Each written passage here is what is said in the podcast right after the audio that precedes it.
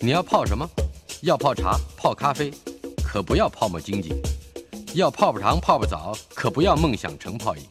要泡菜、泡饭、泡妞、泡书本，就不要政治人物跟咱们穷泡蘑菇。不管泡什么，张大春和你一起泡新闻。台北 FM 九八点一 News 九八九八新闻台，今天我们进行的单元，我们的老台北。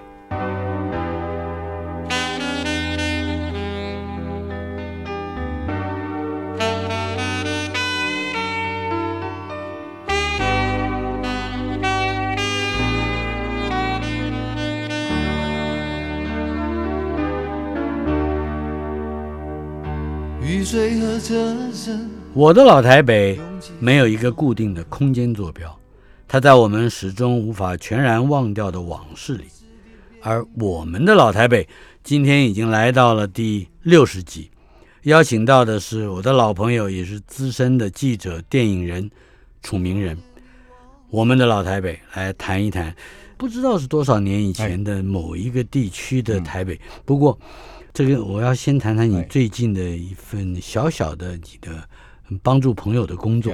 哎，是也跟我们共大家共同的某一些记忆有关，嗯，那就是笑人的安安了，哎，嗯，最近我们是在做这部的数位修复完成之后，啊，才刚啊，在四月九号在金马。这个奇幻影展里面啊，做一个全世界的修复后的首映，是，然后让大家看到三十年前啊，因为这是他这部片子啊问世三十周年这次哈，那三十年前的台北的样貌，那不只是台北的样貌，你看到三十年前的这部片子啊，里面是侯导他监制的嘛，嗯，那也找来像严正国、高杰他们这些演员来演出，我们可以看到他们当时哦。借由这个呃侯导他那种很自然的本色的演出，让他们看到这个呃冲击力是非常大的。这样，哎，然后慢慢的，就是我们这几天都听到很多观众 feedback 的发发酵，哎，然后我们也呃都说他们觉得说，在当时会有这么有震撼的电影，真的。很难想象说三十年前我们的台湾新电影可以拍到这样子啊！那包括在修复的过程当中呢，我们也找到金马奖录音大师杜笃之，他也找到三十年前，因为这部片子三三三十年前是国片第一部。做成这个，它的音效是呃杜比 stereo 的哦，是杜哥他做的，所以他也找到当时的录音的这个 DAT，是。他跟我讲，他说其实三十年前我们新电影的人工作人都把这个做到国际水准的音效了哦，只是三十年前我们当时的呃国片的院线，它的硬体设备没办法到位，没办法支援，没办法，也就是说你做的再精致、再环场、再立体。到了没办法呈现那个效果的戏院，嗯，那也是白搭，也是白费。所以我们那时候几乎只是只有在我们跟着电影去那个坎城影展的导演双周的开幕片的时候，嗯，甚至在东京影展、多伦多影展的时候，才能感受到那种立体声音的效果。然后再来这次修复之后，我们就请到我们的。台湾国际级的摄影大师，就是现在新任的金马奖主席李平斌，他也帮忙透过底片来调光，把这个颜色调的比以前更鲜明、更有立体感。这样，呃，顺便在这里插个嘴，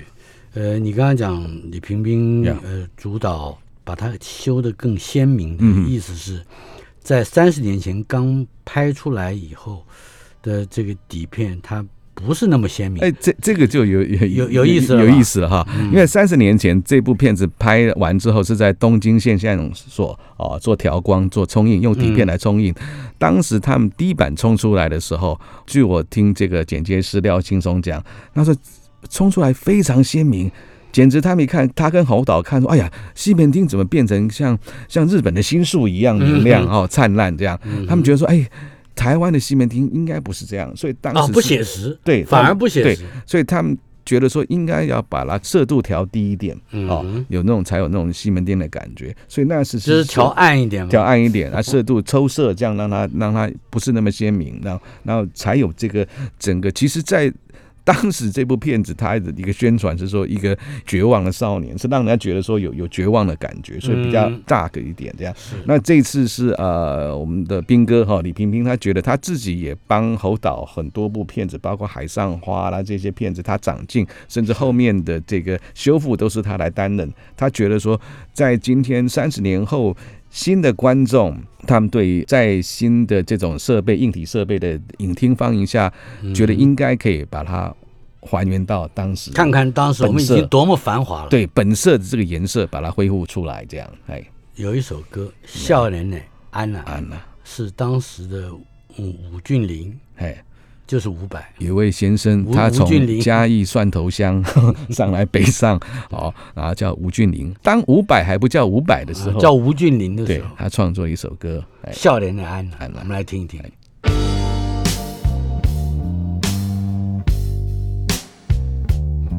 也要从这首歌开始揭开楚明人作为少年的一个一个嗯，一个什么揭开你一个身份吗？不是，揭开你的 揭开你的少年布幕啊，怎怎么说呢？就说十七岁少年啊，嗯被隐藏起来的。也还好，就是一个台北，我这台北长大的小孩嘛，这样子，嘿，那你先听听吴俊霖怎么唱。这个伤痕，予我强要哭。敢是我的命像一枝草，安怎打拼，拢袂比人较熬。少年的安娜，少年的安娜。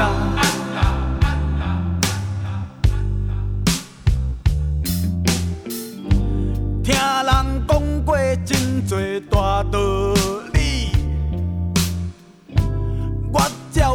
代志嘛无较顺势，每工简单伫遐咧拍来拍去，这款的生活过着敢有意义？少年的安娜。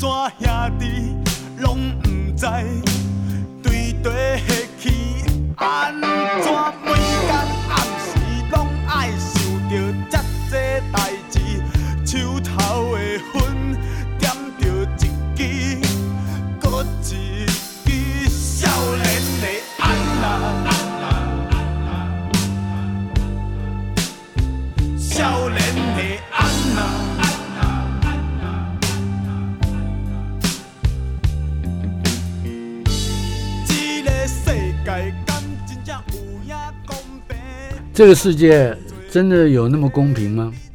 应该是很公平的，在某些时候，比如说，嗯你只要用功，你就会考试就会比较考得好一点。嗯嗯你跟我比起来，你比我用功的多。你是兰州国中，对，是大同区兰州国中，哎，我是念私立中学，哦，但是我只能考到第三志愿，就表示嗯初中以前我其实不太会读书。坦白讲，的确如此。可是你念念到了第二志愿的，我们的成长是这样子，嗨，其实我们小学就就是很老师也不管这样，嗯。爱玩这样，因为我们的兰州国中哈，其实就是第一次有这个升学班，嗯，第一次，对，然后我就被智力测验就考进升学班，嗯哼，那老师就管得很严，每天哇哇，每天几乎要好像要要到还有晚自习要到九点才回嗯回得老家，这样。那三年就等于学校帮你补习，对三年为了他开办了对升学班。所以是这样 K 出来的。所以你嗯你说能上第二志愿来，我我后来考上师大附中嘛，第二志愿那在贵校当时也不容易，也不容易，不过这样子念下来应该也值得了。嗯哦，就是人生最努力的那三年，你是你是就是你是师大附中第几班的？呃四百三十四班这样。我们知道师大附中的班级是一路连下来的，现在到了到两三千班了。我记对啊，我记得我好像前年吧，有一我一个呃我们同学 Line 了一个在群组 Line 那张照片，说嗯他的谁的女儿的的班级看到我是四百三十四班嘛，那那一班他的朋友的女儿的那个班级的门牌是写一千四百三十四班，然后打击真大，一千多班，对，已经老成这样，已经比我们多一千班了，这样嗯。啊，所以那打击很大，这样。是。然后我现在就回头来讲说，其实刚刚大成讲说，你在中山区嘛，那也算是？呃大同区，大同区哎，嗯。哎，然后我们就考进去了，然后当时也觉得我以前在兰州国中，我们的全校也是前五名之类的，这样，就第一次到师大附中是。台北市各学校、各高公私立国中的精英进来的嘛，对不对？高一第一次学校，我们他叫月考，一考下来，一般我们大概五五十一二人，我大概倒数不知道第二还是第三名，哇，那种打击真大。那第二次月考打击更大，嗯那还好，那就笑脸呢会就是现实生活打击会去安呐、会去干嘛，对不对？我会去学坏。然后我还好，嗯呃，有一个没有自暴自弃，没没有，我已经书是自暴自弃不念的，不屑念，我觉得我不屑念老老师教的哦。嗯那每天干嘛呢？看电影。那为什么看电影？因为那时候我们师大附中有一个很很特别的社团，嗯，叫做视听教育服务社。视听教育服务社，对，为什么它还有服务哎？还有、嗯还有攻读费可以领哎。嗯哦，那还有一个专属的摄影棚哎，里面有冷气。不不，这个在成功在建中大概都没有，不要不要说板桥啦或者其他的这种，呃，应该跟师大附中的特殊身份有关。，因为它是台北等于说唯一的国立高中嘛。啊，为什么嗯叫国立？因为它的母校，它的直属是国立师范大学附属高级中学。嗯那师范大学有个师大社教系，嗯社教系就是他会推广教育，还有视听教育。那时候啊是视听教育。是那视听教育其实很多当时台湾初级的视听教育的设备是美元的这样的。哦，那美元之后就有这些摄影的器嗯材，studio 啊，这这些器材在社教系它淘汰之后呢，就淘汰给我们师大附从大学下放到对对师大附中的中视听教育服务社来、嗯来来用这样。然后我们那时候是哎刚开始有那种 Betamax 那种录影机，嗯家里都买不起的哦。然后还有一种一寸的那种录影带，那是一个专业用的。我是们在学校是平常我们的服务社是干嘛呢？就是帮老师啊帮他拍他的教学片。嗯，那其实那时候也没有什么，到现在哦这么有有有变化。他就坐在那里，我们就拿个摄影机啊，他讲课对，那三机作业哦，然后我们就当导播，take 呃 camera one take one take two take three 这样啊、哦，开始来做啊，都是黑白的这样。哦，那我记得进去那个社团的第一天，我们的指导老师他是师大附中设备组组长，嗯哼他跟我们讲说同轴电缆嘛，因为我们那那都是有线的那个摄影机，嗯要连到录影的录影带上面，那一条线是里面同轴电缆大概有几十条，把它包在一起。嗯然后他说，大家同学不能乱踩。乱踩这个线，同轴电缆一踩哦断了，很难修。是那我们就我们就说，呃，那断了就买新的啊。他说买不到，这美国已经十年停产了。那你要我修，真的是要修个把个月哈，才才修得完的。所以你就知道，那那个虽然是新奇，可是比起美国这个东西，还是一个一个一个蛮蛮但是你落后的。你在这个视听教育服务社啊，呃，应该你说看了不少电影，对不对？对啊，我们自己就去，那时候哪有录影带店，只有那种没有出租店嘛，那只有那种那时候叫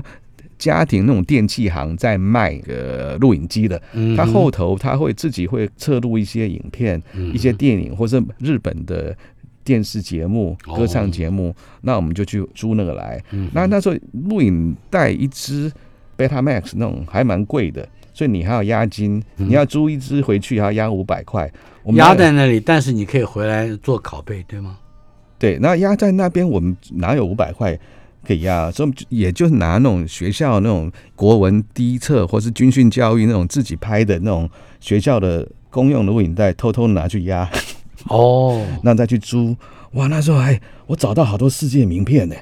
哇，那时候看到巴黎最后 Tango，嗯，然后上次我们讲的教父，是，还有这个什么罗生门嗯。啊，都是在那时候找到的。所以包括艺术片，对。啊，也包括了商业片，对，也包括爱情动作片，有有，比如说小电影嘛，呃，不有 soft porn、hardcore 都有。soft porn 那时候最红的就是什么艾曼纽夫人啊，嗯那 hardcore 那个就竹盘不及备战，那个就以后有空再来另辟专题，我们来讲。你以为是的？哎，在我们这个节目可以吗？你要去唐香龙的节目讲。哦，OK OK，好，哎然后呢？哎。所以这样子啊，我觉得说就是看这些东西，呃，就是少年没有迷失啊，嗯。那喜欢上电影，然后喜欢上就是说呃，还还包括之前有讲过，就是六十分钟这个这个电视节目，因为我我记得是有一次是我们学校的科展，科学。科学展我们去拍，那拍完的时候，那个指导老师说，哎，那时候因为我们学校后门就是中式嘛，对。然后说中视新闻部想来拍，然后他们有想要用我们的袋子，我说哇，真光荣啊，我们袋子可以给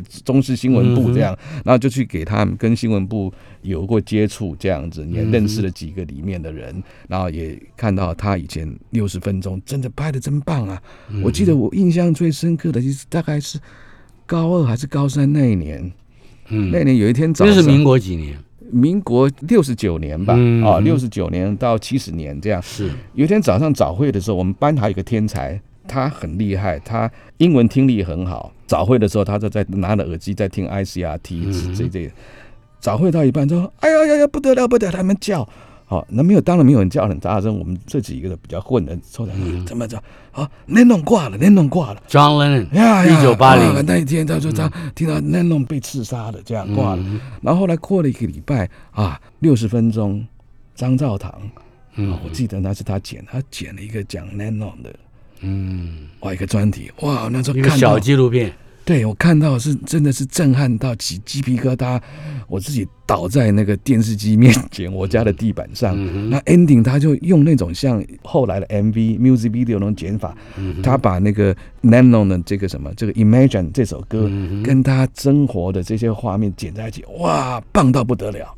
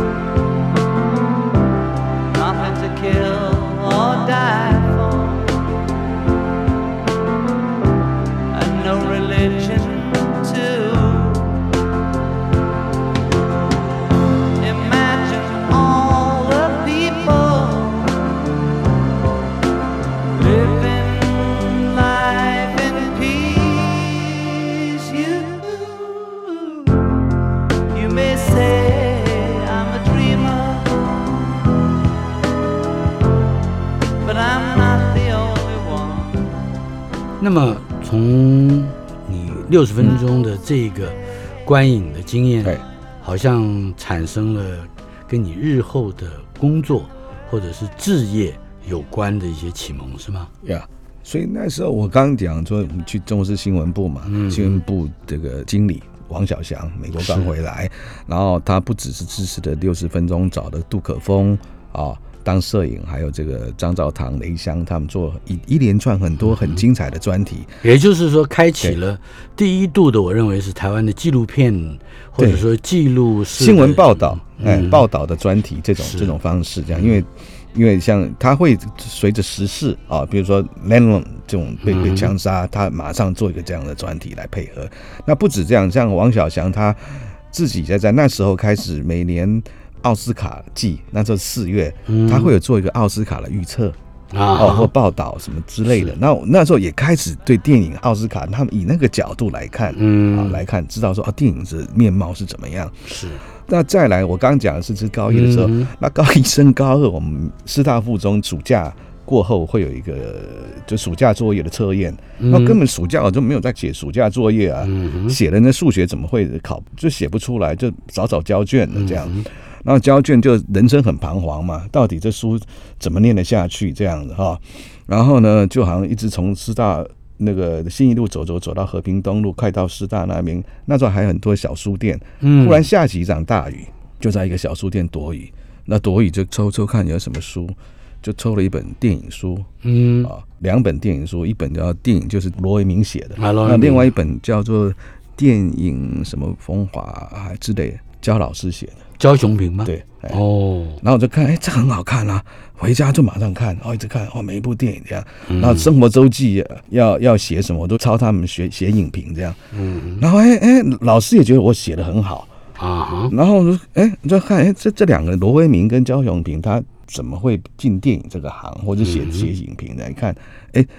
他们两个都正大新闻系毕业的，是，然后我就哎，我那我就来考正大新闻系，所以你也就立定了志向，进入正大新闻系，对对对对对，哎也就后来也就进入又这个系，考上了，对，哎。好厉害啊！没有啊，重考一年才考上啊！我那时候我我三年是念甲组，念自然组，然后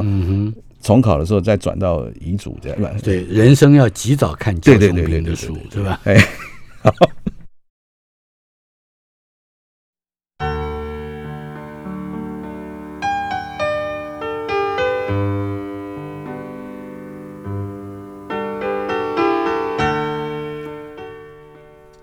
我们的老台北，嗯，今天访问的是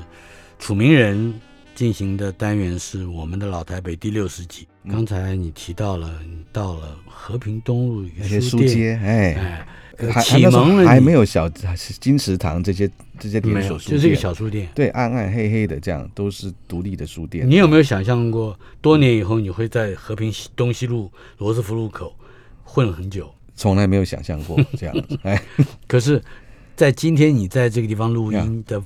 方圆五百公尺以内，，哎，你曾经有很长一段时间，对吧？呃，大概九零年积聚着你的老台北记忆。哎，很多青春的能量啊，挥洒在这里，这样怎么说？这是方圆五百公尺之内的这嗯些夜店嘛，这样的。我呃，大春，你上次讲过养和堂对面有没有？养和堂对，呃，是楼楼上楼上的嗯摊哦。对那我们我们从养和堂的老板之一就邻居啊，邻居。啊，他后来他在我们这个 News 酒吧的哈，这个罗斯福路跟和平东西路口的现在的 Starbucks 这里啊是。的地下室开了一间 Live House，Live House，那是最早的 Live House，叫席朗。那那时候席壤对，那休息的席，土壤。土壤壤，哎，很有意境的名字啊。你知道是什么意思吗？席壤啊，嗯。是神话里面的一种哎东西，嗯。它就是一块一小块土，嗯，但是呢，这一小块土会慢慢的长无，性生殖这样哎，而且会无限生啊殖。，嗯如果它是被好好的养护着，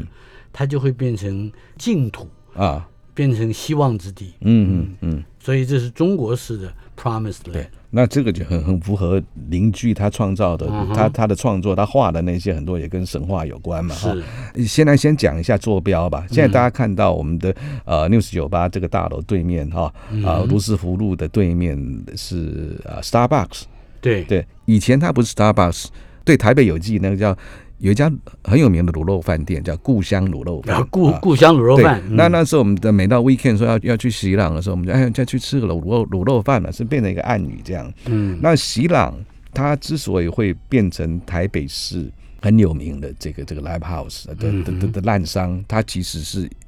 跟一位歌手很有关系，就是吴俊霖。刚刚我们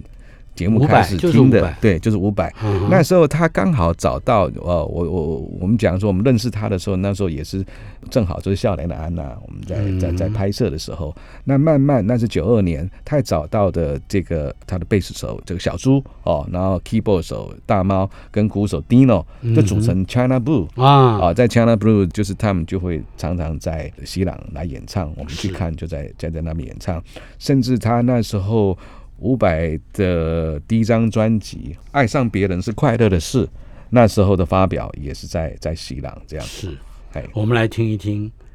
爱上别人是快乐的事。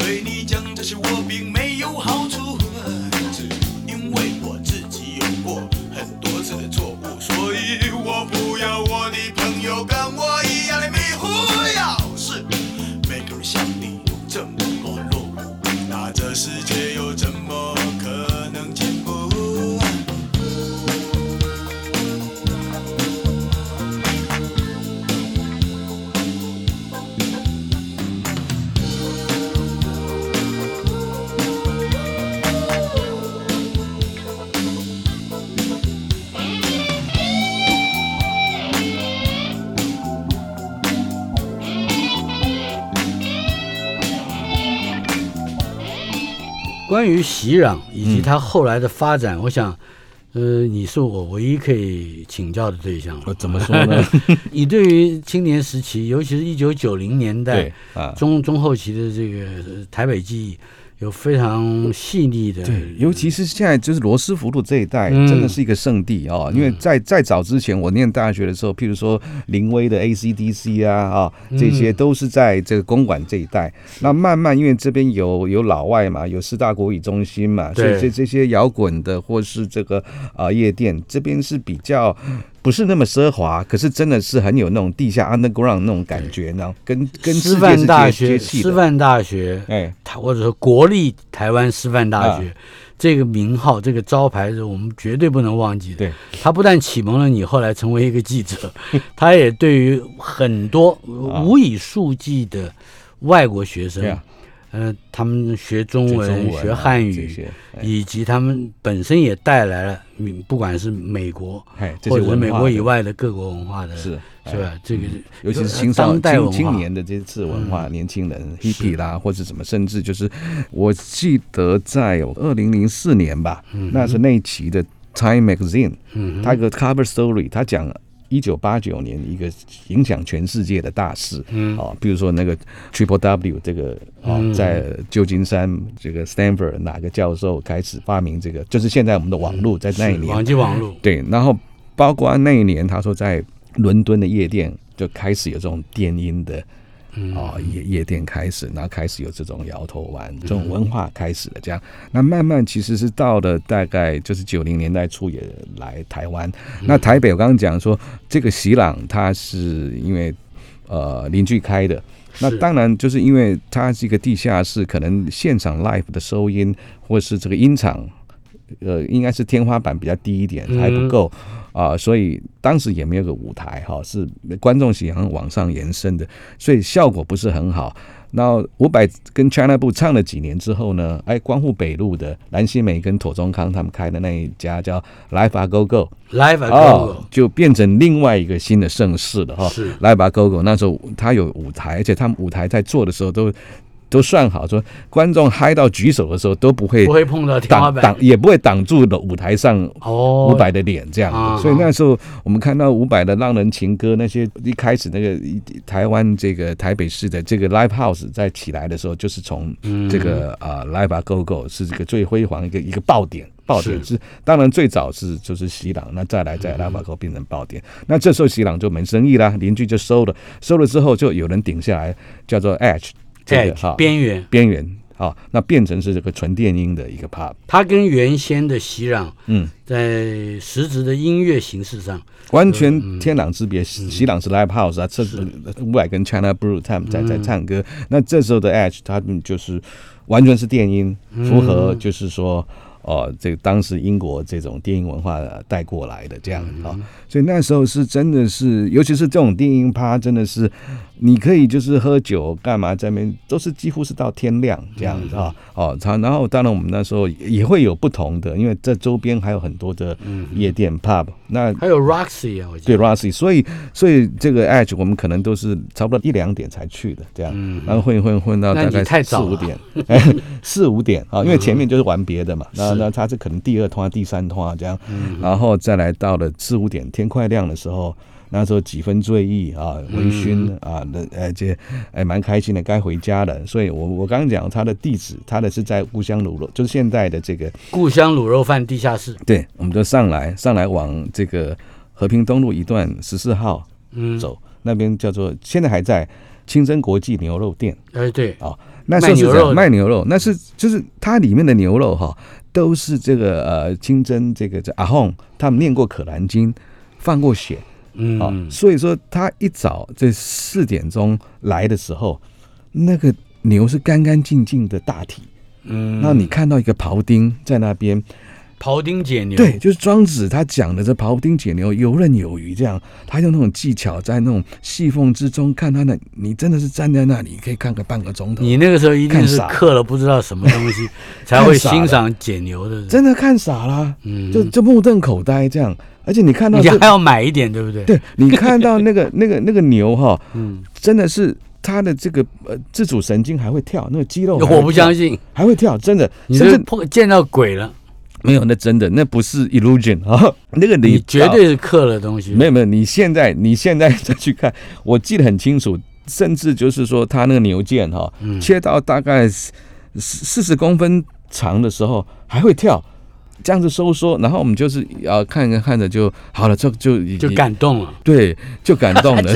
然后就不你也不能白看嘛，就是你看人家街头艺人表演，你在旁边看的，看了30以你还买一块活你还动的牛肉回去所以你还要买一块嘛，那刚好你就好就切一些牛腩，那他还会送送你几根牛骨，真的、让你熬汤这样哈，他就跟哎也跟这个庖丁。也变成好朋友了啊，他们说：“哎，你又来了啊！你你看今天要什么这样哈？”然后呃，这个这个买完拎着牛肉再上楼，不是旁边不是又是那个市场，对不对对？和平豆那么那么市场，呃，来在在葱姜蒜，挑一块萝卜，然后回家呢，哦也差不多六七点了，天也亮了，妈也醒来了，老妈也醒来了，嗯就拎给老妈说：“哎呀，这个今天做这个清炖牛肉，萝卜牛肉，这样、就开始睡觉了。那睡觉醒来是下午三点多了嘛？就你那时候到民生报了没有？到了，所以已经在民生茂混所以已经是哦都是晚上上班嘛，所以白天就一直混，然后就是睡睡到下午三点就有牛肉汤喝。对啊，对对，被那个香味这个这个这个弄醒这样。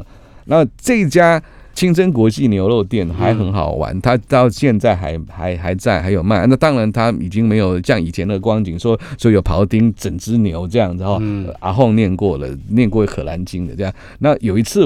我一个好朋友，他刚好他的故事啊。对对对你稍稍等一下，我们马上回来。OK。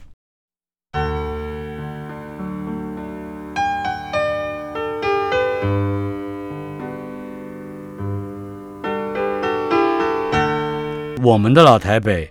资深电影人也是记者，楚明人来到我们的现场，我们的老台北进行的是第六十集。方才提到了一个你想要出卖的朋友啊，不，我们不管他叫什么名字了哎，他姓叶是吧？哎哎他他他他跟你一块儿看看解牛吗？没有没有没有，后来后来我们前阵子在吃饭，他带了一位他的当时的女朋友这样聊天、啊，聊一聊就聊到解牛，然后原来那么年轻的女孩都可以跟我搭得上话，是怎么解牛？嗯你怎么知道？那我家的开啦，我是那个老板的女儿啊。哦，人生何处不相逢？对对对对嗯啊，哎，好，嗯、你现在不要忘了，你还要我们很郑重的介绍另外一首歌。哎，那刚刚我们讲说，为什么会让你到四点钟还很兴奋，然后会看？当然是那时候的电音嘛，哈、那我们就是介绍一首，就是这个当时啊《拆火车》这部电影里面哈啊拆火车哎主题曲，当时这个是一个一个大片呐、对对，所有全世界这种喜欢电音的。小孩都会看这部电影，那里面这个英国片，的，然后英这部片我们我们先听好不好？一一听那个 feel 就回来了。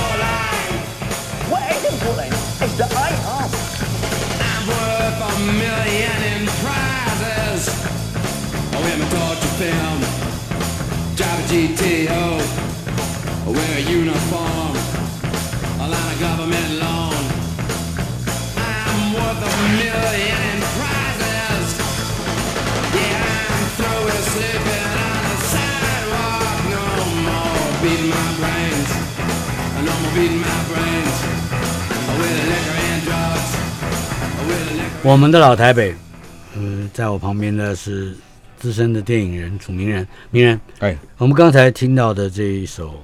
呃 Lust for Life》，对不对？，Easy Pop，嗯，这是真的是应该更具体一点的为我们介绍。真的是很坏很坏的一首歌。嗯怎么说你看到拆火车那些人嘛，嗯长那样子哈，然后真的就是一些嗯完全没有希望。对，就是他们当然也他也不愿意就这样躺平。嗯现在可能现在的人就是现在年轻人可能就躺平了，嗯然后他们还是觉得说还是要在在那边 struggle 哦，然后透过什么 struggle 呢？他们就透过药物啦，好、那过这种无聊的人生这样。嗯那在当时怎么忽然就是在九零年代那一代的世代的年轻人，就全世界就就就因为这一部啊、那带动了这个啊。把这个伦敦的，我讲说那种夜店、那种电音的风潮，因为嗯这部电影更传播到全世界，这样嗯。哎，那我记得这一部，其实在当时在台湾刚上映的时候也是一样啊。那时候我已经在做电影发行了哦，在年代。然后那时候我们上映的时候也是也是刚好我们的公司是发行这一部，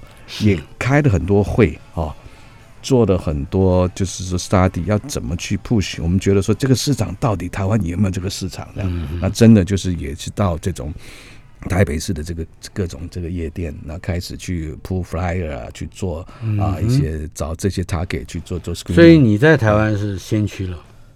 还好还好，所以那时候我们就不用客气。对，所以我我们那时候就还好，这部片子也也也也其实也卖了不少钱，这样是因为它它变成一个文青加绝青呀。加所有的社会不在废呃青啊，对社会不满的。愤青，对，都嗯来都来看的这样，哎，这我说这样方圆，呃，一五我刚刚讲五百公尺，其实是方圆大概百里之内的，还有各种放这种有电音的，也有像放 grunge 的啊、这些一家一家都开，那很多年轻人就过来了，这样是。哎。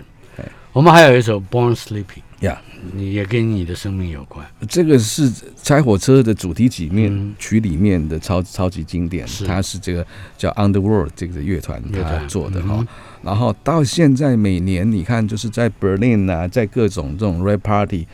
他一定会去放这首歌哈 Born Sleeping。呀。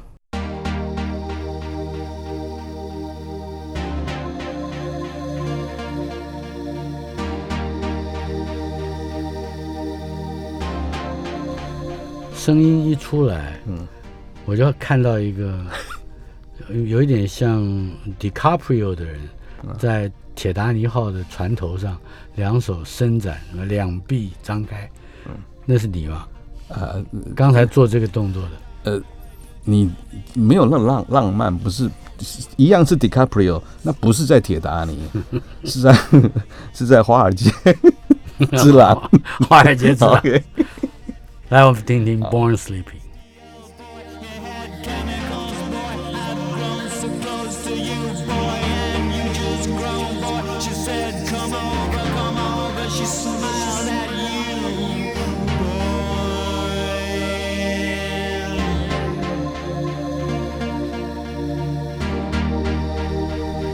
为什么这首歌这么打动你？嗯，他真的是有这个境界啊。好，你现在你有空，你去 type 这打这 YouTube，、嗯他有这个啊、这首歌就是 Underworld，他在嗯这两年这几年的什么在 Berlin 的这种现场啊、嗯，的 video，你看你看那就是这首 Born Sleeping。你看台下那观众的反应，那种沉醉陶醉的反应，那就尽在不言中，就这样子，哎。没有哎，我的意思是，像你这样一个学霸，要进什么学校就进什么学校。没，我哪有什么学霸？我很努力，拐了很多，撞了很头破血流才。他每天可以去夜店，下午起来还有牛肉汤喝，那已经出你怎你已经毕业，已经出社会了。你一点都不 born sleepy。哎哎好，来，沙啦啦啦啦，哦，这个现在要放吗？还是我先讲一下？你先讲哈当然要我先讲一下哈。刚刚是对面嘛，我们这个 News 酒吧对面的这个故乡卤肉饭。嗯我们现在往后走，这个是在和平西路，快到这个南昌街这边有个明星戏院嘛？有一家明星戏院啊，以前那在那时候呢，九零年呃年代中已经因为很多在这边电影开始没落了，所以嗯啊、然后虽然微秀影城还没来，可是已经这些传统戏院没落了，那家明星戏院就收了。那收了一个重点是，以前的戏院它在大楼内，可是它有挑高，嗯戏院一定就挑高，所以有那个高度。我刚讲说席朗它就是一个没有，可惜就没有那个高度这样。那你做的夜店，你都它起码是两层的挑高这样啊。那他那时候就改成一个叫做 Alive 这个这个夜店，嗯，那老板是小林啊，小林现在是很也很红啊。他自己也当 DJ 也打碟，小林就是现在我们在那个 ATT for Fun 哈、嗯，就是里面的那个 AI 夜店，他的老板，然后最近很红啊，最近 AI 就是那个具俊晔，他说要来打碟，就是在哦要来 AI 这样。那小林自己不只是对夜店经营有成，他自己也变成一个知名 DJ，、是在这个亚洲百大排名哈，他的英文名叫 DJ Junior Lin 啊，也常常去国外啊，尤其去去曼谷这边去去打碟。那小林当时我那就是小林年轻的时候，还不是这种百大的时候，他就是在 Alive 来放。那每次放的时候，我们就最期待他会有安排一个叫复古趴，会放这个八零年代的金曲，甚至你们的70年代。复古是九九零年代末，对对对？就八零年代的80古跟七零年代初哦。这样，哎，这样的话，我们就有机会好好的听一听温拿五虎，沙啦啦啦啦。